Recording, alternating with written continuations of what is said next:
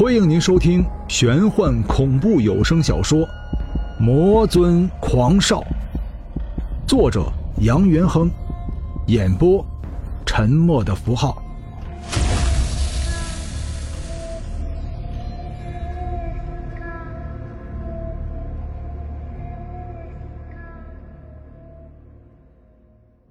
第十四章。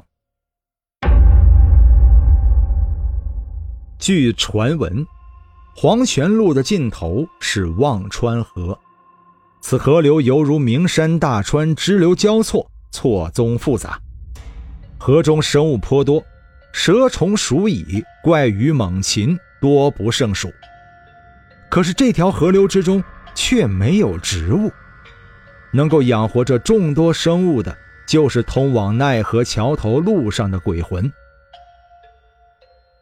黄泉路上向自己索要冥纸冥钱的鬼魂，早就被我周身散发的滔天气息所震慑，远远的避开了。此时此刻，这忘川河中仅仅就只有我一个鬼魂。忘川河，河流湍急，不时的在河面上蹦跳着不知名的鱼儿。鱼儿体型有巴掌大小，周身布满了寒光森森的鳞片，鱼嘴之中有牙齿，这细小的牙齿让人一眼望去就能联想到存在于亚马逊河流之中的食肉性动物——食人鱼。河面上有一只可容数人站立的木舟，我此刻就站在木舟之上。右手握着三寸七分长的飞刀，怔怔的出神。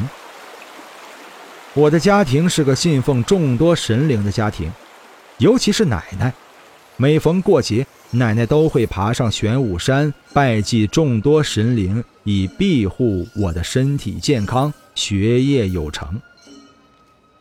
为此，奶奶还时常拿着神汉神婆所绘制的符纸烧化了给我吞食。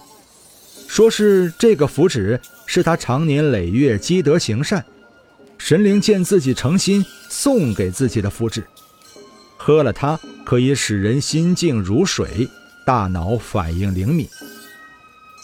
我一直信奉奶奶带给自己的封建迷信思想，一直以为这张符纸可以使我平步青云、飞黄腾达。可是天不随人愿。我仅仅只是对于美术爱好有加，对于学业放弃的比较早，成天沉迷于书画之中，考试从来没有达到过分数线。直到我开始做起了那个梦境，让人恐惧又让人向往的梦境。每次从梦境中惊醒，我周身都会大汗淋漓，犹如经历了一场恶战。为此，奶奶跑向玄武山的次数变得更加多了。可是，这个梦境就像我生命的一部分，从来没有减淡或者被我遗忘过，因为我每天都会进入这个梦境。直到有一天，家里来了一个矮小微胖的中年男子。这个男子全身不时地透露着一股祥和之气，站在他身边，我都能感觉到全身舒坦无比。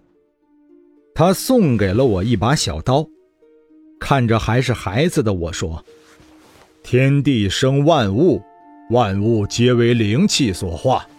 对待世间每一个生灵，我们都应该以平常心对待，不管他是人是妖是魔。”还是高高在上的天界神仙，因为生命对于每个人来说都是平等的。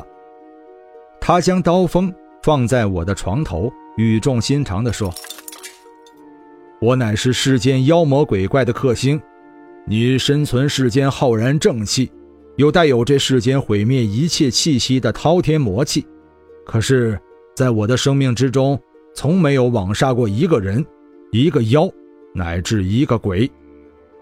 这把刀是跟随我数万年之久的上古利器，让它伴随着你，压制你身上的魔气吧。因为你还是个孩子，我不想杀你，更何况，我也没有理由。那时，奶奶依旧在玄武山为我求神明保佑。父母因为生存，在田地里面耕作，只有我一个人躺在床上，刚刚被噩梦惊醒。不知哪里来的勇气，我支撑着手臂坐了起来。那我到底是好人还是坏人？哈！男子用手抚摸着我的头颅，淡淡的笑道：“人性本善，这个世间没有绝对的好人，也没有绝对的坏人，好坏只在人的一念之间。我希望你是一个好人。”我从枕头边拿起妈妈为我准备的毛巾，擦拭着脸上的汗珠，惊异地看着眼前这个矮小微胖的中年男子。那你是好人还是坏人？男子一愣，嘴角上扬，微笑着：“我，哦，哈哈哈哈，我不是人，我是神。你是神仙？”我惊奇地看着男子，双眼不愿意再移动半分。男子用手抚摸着我的额头，犹如抚摸着自己的孩子。脸上一会儿痛苦，一会儿爱恋。你有一天会知道的，孩子，记住，不要跟人说你见过我。每个人都应该有自己的秘密，是也不是？不知是这股祥和之气温暖了我的心灵，还是自己原本就把这个男子当成了自己的亲人。我笑着对男子说道：“嗯。”我不会跟任何人说我见过你的。男子笑着看了我一眼，微胖的身形突然间像是变得高大了起来，一道金色光芒陡然间从男子眉心直射而出。那一瞬间，我惊呆了，因为我看到了一条龙，金色的龙，龙有九爪，这赫然竟是一条九爪金龙。奇怪的是，我隔着屋顶竟然能够看到它站在龙头之上，对着我微笑。你我既然有缘，我就送你一双异于常人的双眼。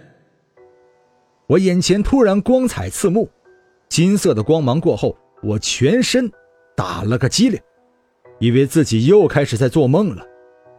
可是当我看到床头放置的三寸七分长的飞刀，我才知道。这不是梦，这是事实。他是世间妖魔鬼怪的克星，世间妖魔鬼怪的克星，除了那个吞食恶鬼的钟馗，还有何人？他是钟馗，钟馗就是他。这把刀，就是传闻中可以诛杀一切邪魔的驱魔刀。砰砰。一阵金属交鸣之声忽然在杨元亨耳中响起，将飞刀收入袖中。杨元亨扫了一眼湍急的河流，木舟已经行至忘川河中间。不知是河流的速度太过急切，还是空中微风吹起了忘川河水。忘川河之中，透明的河水里面，黑压压一大团黑影，朝着杨元亨冲了过来。水面之上。迸飞而起的鱼儿来回在木舟上撞击着，发出了砰砰的声响。杨元亨平静的脸上露出了惊惧之色。这一大团黑影就是这来回蹦跳的不知名鱼儿。更令杨元亨震惊的是，鱼群的身后蜿蜒流动着一条犹如水蛇的怪物。这些利齿鱼儿显然是惧怕这个怪物，拼命地奔跑着。杨元亨心口猛然一紧，暗道：“这是忘川河中撕咬魂体的铁蛇。”一愣神间，空中一声狗叫之声突然响起，一只硕大无比的青铜色巨狗“砰”的一声落在了木舟之上，落下的冲击力将整个木舟差点掀飞。杨元亨刚刚站稳身形，自己的身体便被一道黑影以迅雷不及掩耳之势撞飞。飞身在奈何之水上空的杨元亨回首，看着撞飞自己的黑影，眼中露出了惊惧之色。铜狗。身处人世的杨元亨，对于外人从来没有显露过自己真正的武功，从来没有人知道杨元亨的武功究竟达到了一个什么样的程度。在这忘川河之上，除了魂灵归处以及传说中的铁蛇铜狗，别无其他。杨元亨又何必隐藏自己的真实实力？但见杨元亨倒飞向空中的身体，不可思议的一个急转。凌空一个劈腿，直直劈向一对铜铃般大小的狗眼之上。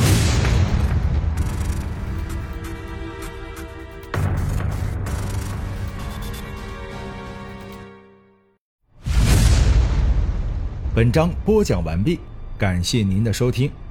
如果您喜欢的话，欢迎您收藏、订阅。精彩，下集继续。